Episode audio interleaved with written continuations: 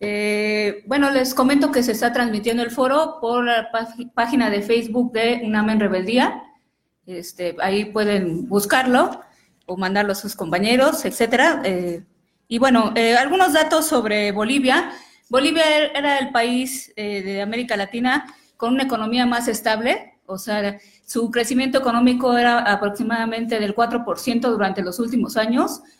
Los mexicanos, pues brincos diéramos, ¿no? Por haber obtenido una tasa de crecimiento constante, por lo menos eh, del 4%, no es mucho, pero ni siquiera alcanzamos eso y somos una economía mucho más grande.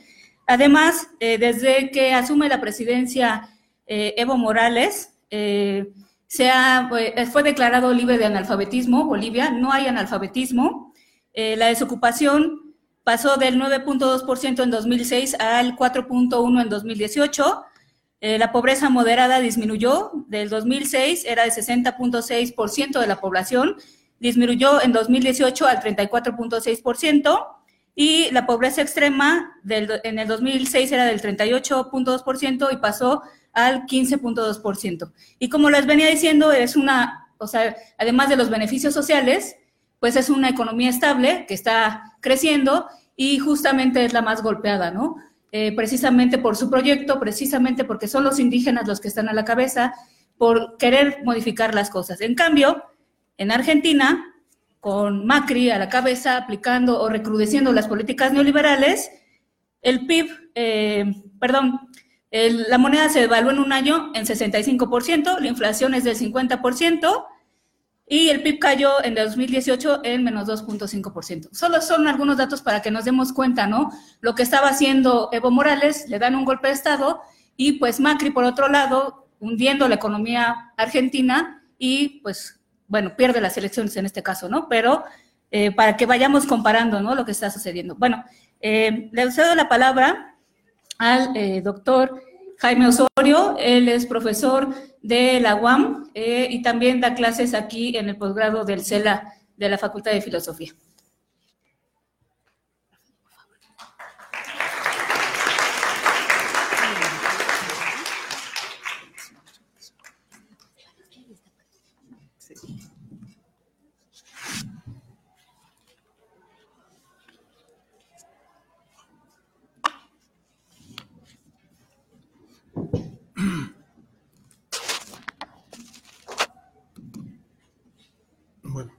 Buenas tardes. Em, me, es muy grato estar, estar hoy acá en el Salón Ho Chi Minh. Eh, agradezco a Dulce, que tuvo la gentileza de invitarme. Em, y bueno, es un, el tema el tema planteado para, la, para este foro o mesa redonda es, es, eh, muy atractivo, es muy, es muy amplio, es muy candente. Eh, quiero decirles que si hay algo difícil de, llevar a cabo con cierta eh, con cierta pausa son los análisis de coyuntura. No hay nada más difícil en el, análisis marxista que hacer análisis de coyuntura. Y estamos en medio de una coyuntura que sabemos que empezó, pero no sabemos hasta dónde va a llegar y en qué va a terminar. Y y esto hace que de pronto los juicios en el camino tengan que irse modificando alterando porque las tendencias, eh, los sujetos sociales que están actuando, etcétera, en medio de, la conflictividad propia de una eh, coyuntura particularmente aguda en términos de lucha de clases, pues va, planteando a su vez alteraciones, eh, se comportan van generando comportamientos no siempre predecibles. Bueno, ese es un, un dato a considerar, digamos, eh, que no deja de ser relevante para los efectos de, lo que aquí yo pudiera decir. Em,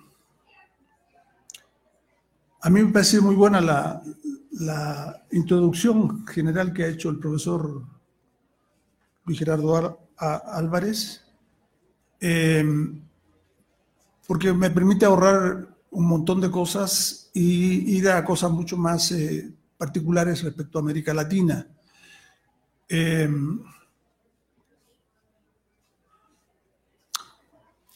voy a, voy a, dar brochazos muy gruesos en todo porque el tiempo tampoco da para que me detenga demasiado en nada. La primera, el primer brochazo es decirles que dentro del sistema mundial capitalista, América Latina es un reservorio de la revolución. Un reservorio de la revolución. Em, esto arranca de, de una constatación y de un proceso más general que ha puesto de manifiesto que a diferencia de lo que inicialmente se pensó en el seno del marxismo, de que las revoluciones terminarían tomando forma en aquellas sociedades donde las fuerzas productivas y entrasen en contradicción con las relaciones sociales de producción. Ergo, las revoluciones van a explotar en el mundo capitalista más desarrollado. La situación histórica ha ido mostrando que, ese proceso eh, tendencialmente se ha desplazado hacia las llamadas periferias del sistema mundial, hacia el mundo dependiente, hacia el capitalismo dependiente.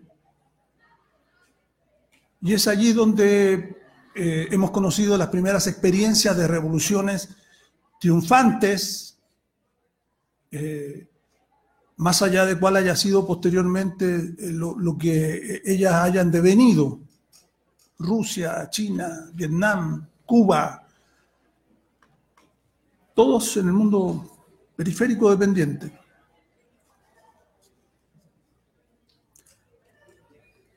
En esa lógica es que se ubica América Latina. Estamos en una, por usar una metáfora, en una placa tectónica del sistema mundial capitalista que está permanentemente convulsionada, que se convulsiona y sufre terremotos grado 5, 7, grado 6, en esa placa estamos instalados.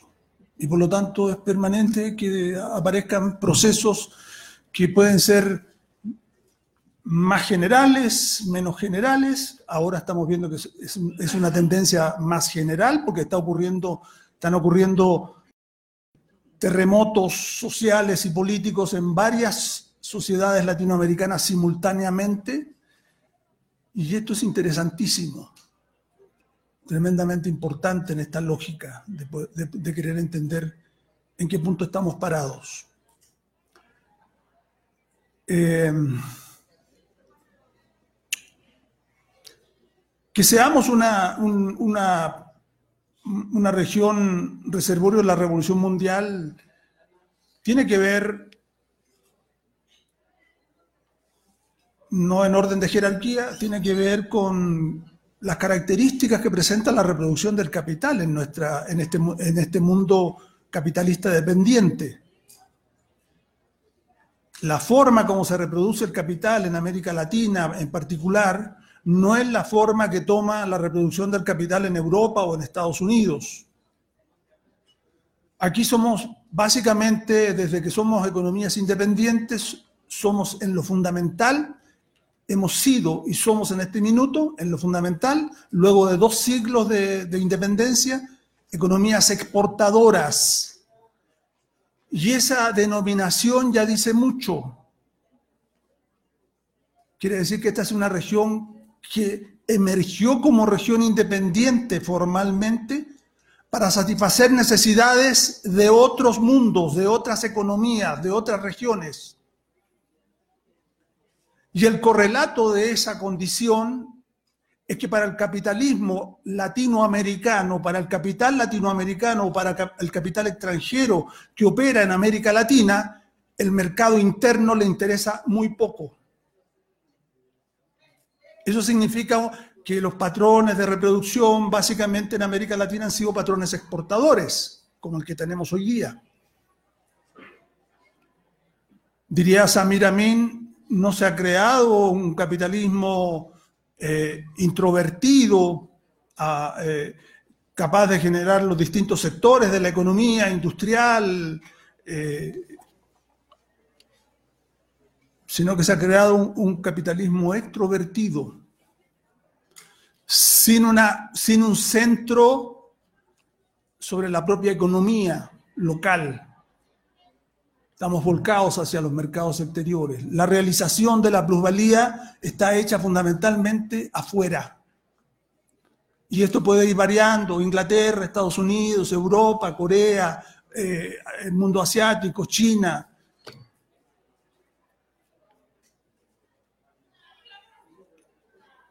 ¿Qué sigue esto? ¿Qué le sigue a esto de un capitalismo que se reproduce desarrollando ramas y sectores más dinámicos volcados hacia los mercados exteriores, que el mercado interno le interesa muy poco y el correlato de eso es que las formas que asume la explotación no son las mismas que puede asumir en Europa o en Estados Unidos. Aquí se superexplota, ya no coyunturalmente, no porque hay una tendencia a la caída de la tasa de ganancia, como Marx ya lo preveía. Aquí se superexplota diaria y cotidianamente. Y eso significa que los trabajadores no tienen condiciones, el mundo del trabajo mayoritariamente no tiene condiciones de reproducirse como seres humanos de su época y no estar alimentándose como algunos considerarían, eh, ya tirémosle la alfalfa al caballo porque sea en el siglo V antes de Cristo, sea en el siglo V después de Cristo, los caballos siempre comen alfalfa. Los seres humanos no, no nos reproducimos de esa manera. Tenemos que formar parte del elemento civilizatorio que el capitalismo va generando. En esta región se margina al mundo del trabajo de esos elementos civilizatorios. Y entonces las canastas de consumo de trabajadores se, calculan en función como que cuánto vale la, la paca de alfalfa. Cuando hay celulares, hay televisores, hay refrigeradores, hay que tener tiempo para ocio y descanso, etcétera, que reclama tener que consumir otras cosas.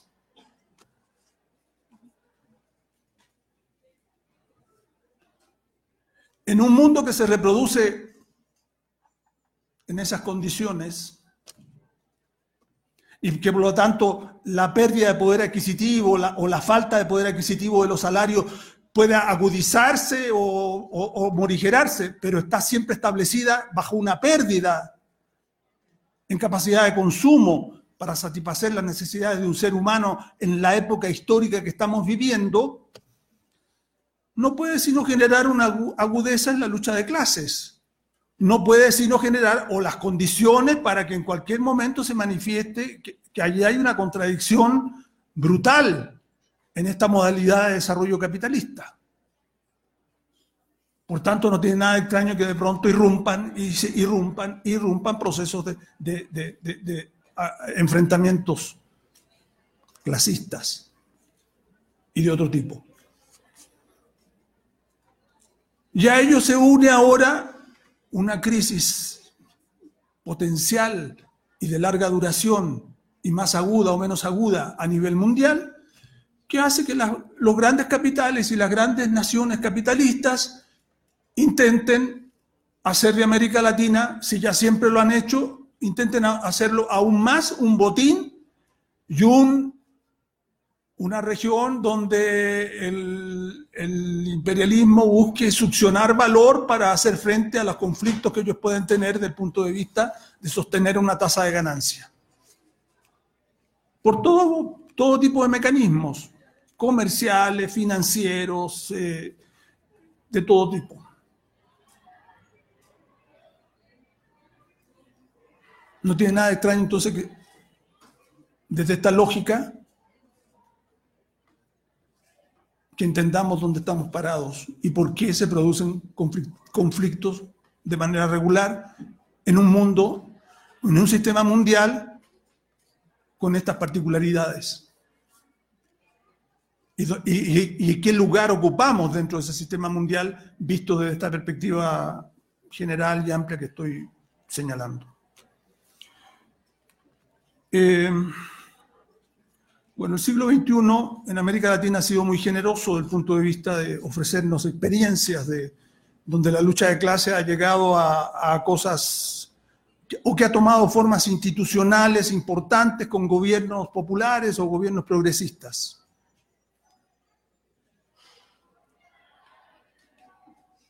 en medio de la aplicación de políticas neoliberales para poner en marcha este, este patrón de reproducción exportador, de pronto las poblaciones, sectores de la población, indígena, campesina, obreros, eh, trabajadores de todo tipo, estudiantes, se, enfrentan, se han enfrentado al capital y lo han hecho en las calles y eso lo han trasuntado eh, de pronto en el campo de la lucha electoral, de la lucha institucional y han conformado gobiernos, gobiernos populares. Y América Latina ha sido generosa en presentar experiencias eh, y ya podemos tener un, poder, podemos tener un bagaje de, de, nociones de la conducta lo que, y lo que implica para fuerzas potencialmente revolucionarias hacerse del gobierno en los estados latinoamericanos, hacerse hacerse de los gobiernos en las sociedades latinoamericanas. Y es factible sacar algunas conclusiones y es factible sacar algunos elementos que nos puedan ayudar a entender de pronto por qué hay eh, cierto, cierto tipo de fases.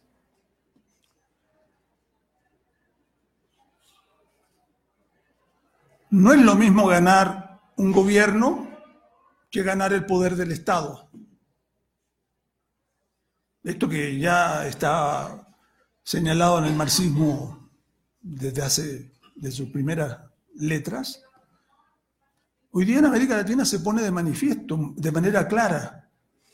Una cosa es ganar la administración de una parte del aparato de Estado, del aparato de Estado, y otra cosa es ganar el poder político del Estado, que son dos cosas muy distintas. Son tan distintas que ahí están los problemas, ¿no es cierto?, eh, y las dificultades de, los gobiernos progresistas y los gobiernos populares en América Latina en los últimos años.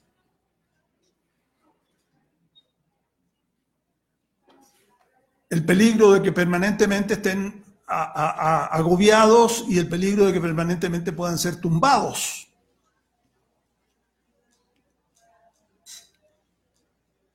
Porque bueno, que llegue un gobierno popular que comience a distribuir recursos y ingresos y comience a nacionalizar productos y que comience a desarrollar y mirando ya hacia otros sectores de la sociedad que el capitalismo en general en esta región no miraba y comienza a darle posibilidades de consumo y de integración a la sociedad, evidente que no deja aunque no pierdan el poder, las clases dominantes y el, imperialismo no, no, quedan muy contentos, así como decir, ah, bueno, esto, esto va a ser temporal, nos aguantamos un poquito y ya volveremos a, las nuevas elecciones.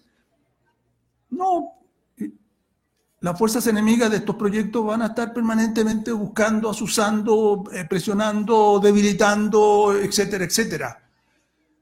Pero no solo por tumbar a los gobiernos, lo que les importa en lo fundamental es tumbar a los pueblos y su insurgencia, descabezarlos. Así como lo hicieron en la etapa contrainsurgente y, y donde pudieron hacerlo bajo gobiernos civiles o militares. Eso es lo que buscan. Descabezar a los pueblos que vean que, esto de acumular fuerzas y que, y que pueden ir acercándose a, a mejores condiciones, no es algo que les está permitido y mucho menos si además lo hacen bajo una utopía que es bastante más utópica, que así como el, como el socialismo del siglo XXI. Pronunciamiento que por lo demás es brutalmente equivocado. No se puede construir socialismo del siglo XXI si primero no se hace la revolución del siglo XXI. Porque el socialismo solo se puede construir luego de alcanzar el poder, no el gobierno. Por tanto, ya desde la consigna que ha, movilizado muchas veces a estos gobiernos, está planteado un equívoco brutal. Socialismo del siglo XXI. Señores, la tarea de la izquierda latinoamericana es hacer la revolución del siglo XXI en primer lugar. Y luego de eso, ver cómo chingados hacemos para el socialismo del siglo XXI. Porque si se hacen las tareas al revés, la historia nos los va a hacer pagar duramente. Rafael Correa, en una entrevista que le hizo la jornada hace unos, hace unos días atrás, en primera página la jornada pone, es que nosotros pensábamos que las transformaciones que estábamos llevando adelante eran duraderas que lo que imaginaba que efectivamente se había alcanzado el poder y que por lo tanto lo que se estaba haciendo estaba sustentado en un pueblo movilizado, en un pueblo organizado, Cuba, donde la injerencia imperialista quisiera meter mano, pero lo piensa dos veces de cómo poder meter mano. Cuba está aparte en este terreno. Cuba hizo una revolución Ni Venezuela hizo una revolución, ni Bolivia hizo una revolución, ni Ecuador hizo una revolución, y mucho menos Argentina, Brasil y todos los otros gobiernos progresistas. Hay una diferencia fundamental, fundamental. Solo detentando el poder las clases dominadas y los sectores mayoritariamente oprimidos pueden pensar e imaginar cómo será esto de construir un socialismo.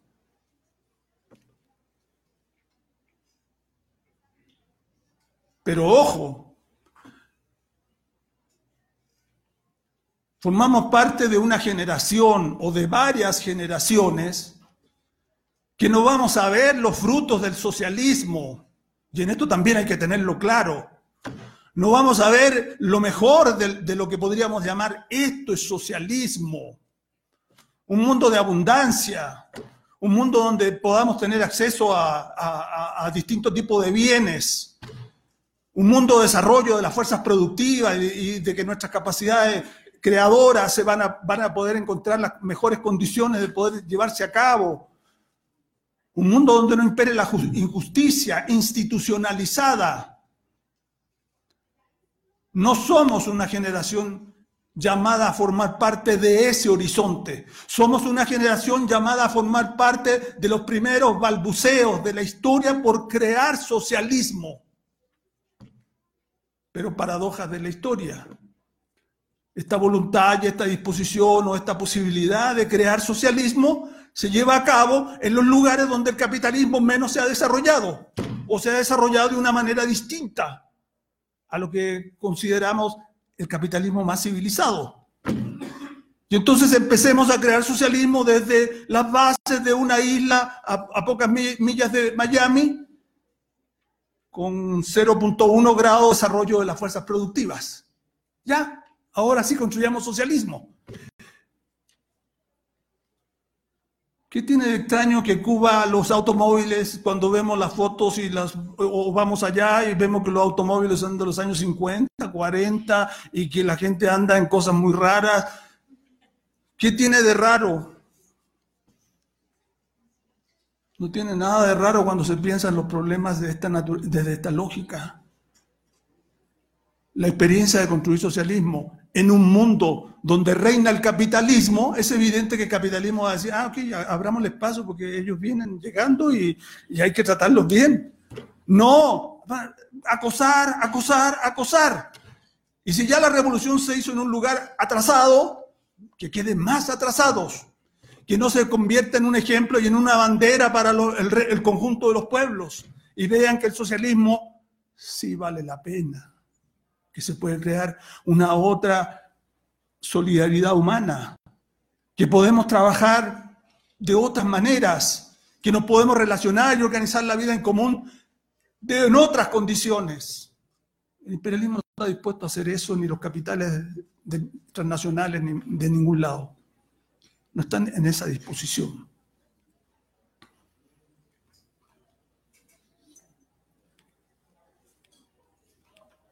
Bueno, de Chile digo una cosa y de Bolivia digo otra cosa, simplemente para mostrar que, quería hablar de esto, pero no voy a tener mucho tiempo de desarrollarlo. Eh, de Chile, ¿qué quiero decirles? En Chile se pone en evidencia algo que es muy importante en, la reflexión política. De pronto, de pronto la población potencialmente revolucionaria los pueblos oprimidos, las clases, los sectores oprimidos de una sociedad, pareciera ser que un día con otro simplemente reproducen y reproducen la vida cotidiana y la vida cotidiana y la vida cotidiana. Y de pronto basta con que ocurra algo totalmente común, como es que subieran los boletos del metro en Santiago y se llenó el vaso donde la indignación se desborda. Y entonces aquellos que día con día reproducían y salían de su trabajo a regresar a sus casas, a prender la tele y a, ver a su familia y, y para estar al día siguiente nuevamente trabajando, de pronto ya no están dispuestos a hacer eso. Y no en uno, ni en dos, ni en cien millones de seres humanos que rompen con la rutina y se muestran como lo que son, sujetos capaces de construir una nueva historia. Eso no ocurre todos los días en, nuestra, en la vida social. Eso no ocurre todos los días. Todos los días las clases no están en disposición de hacer revoluciones.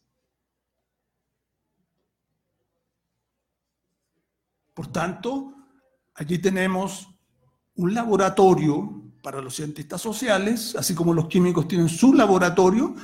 Estos son los laboratorios de las ciencias sociales. Esto es un laboratorio particularmente importante. ¿Cómo se comportan las clases? ¿Cómo se comportan los sujetos? ¿Cómo se comportan los distintos sectores y segmentos en situaciones de esta naturaleza? ¿Cómo se comportan las clases dominantes? ¿Qué pasa con el Estado? ¿Qué va a pasar con esto y con aquello? Todo está, empieza a develarse. Aquello que está permanentemente a oscuras, medio, en penumbras, es como un rayo que parte la noche y deja al descubierto muchas más cosas de lo que nunca se puede ver en una sociedad capitalista, que por naturaleza, y esto es un asunto epistémico tremendamente importante a entender, que por naturaleza la sociedad capitalista es opaca. A diferencia del empirismo que cree que todo se consiste en salir a mirar la realidad y ahí está, y que todo consiste en sumar números y restar, y ahí están las cifras, y ahí está, ahí está la realidad. Como si en el capitalismo la realidad no fuera una realidad ficticia, una realidad fetichizada. Vivimos en ficciones reales. Solo en situaciones de crisis irrumpe esta luz y es capaz de mostrar cosas que estaban ocultas. Eso está viviendo la sociedad chilena en este minuto. Respecto a Bolivia, voy a decir, desgraciadamente lo voy a decir muy rápido, pero lo voy a decir, tratar de decir con la mayor, eh, con el mayor respeto. Yo no concuerdo con la mayoría de las opiniones que hay respecto a qué es lo que hizo Evo Morales y qué es lo que hizo eh, García Linera y que estén hoy día aquí en México. Grande México, qué lindo, qué maravilloso esta tierra,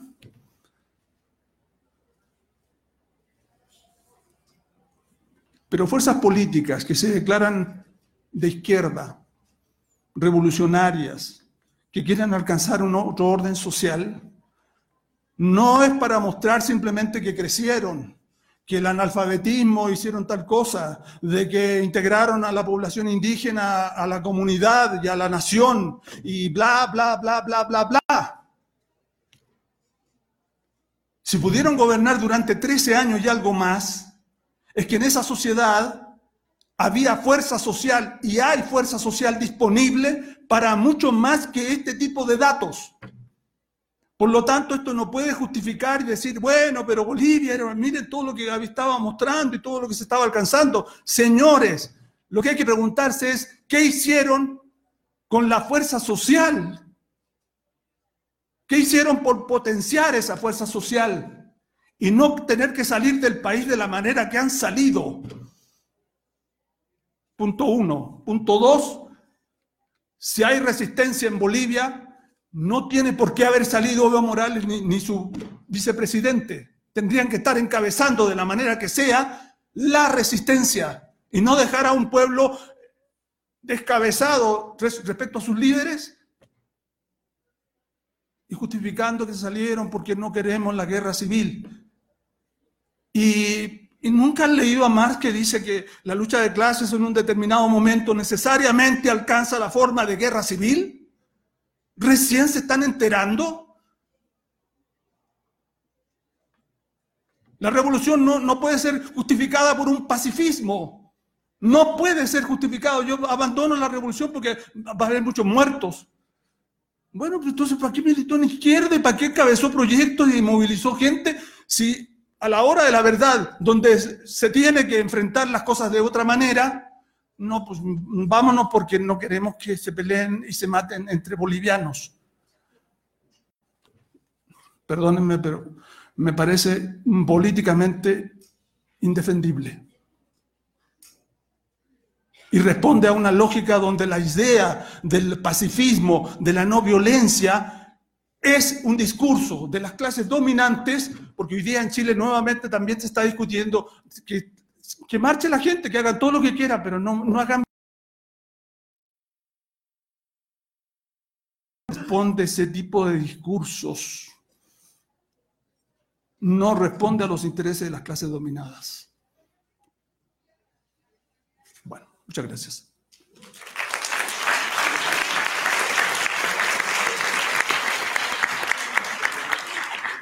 Eh, le agradecemos al profesor Jaime Osorio. bueno, pues son cosas. Latina,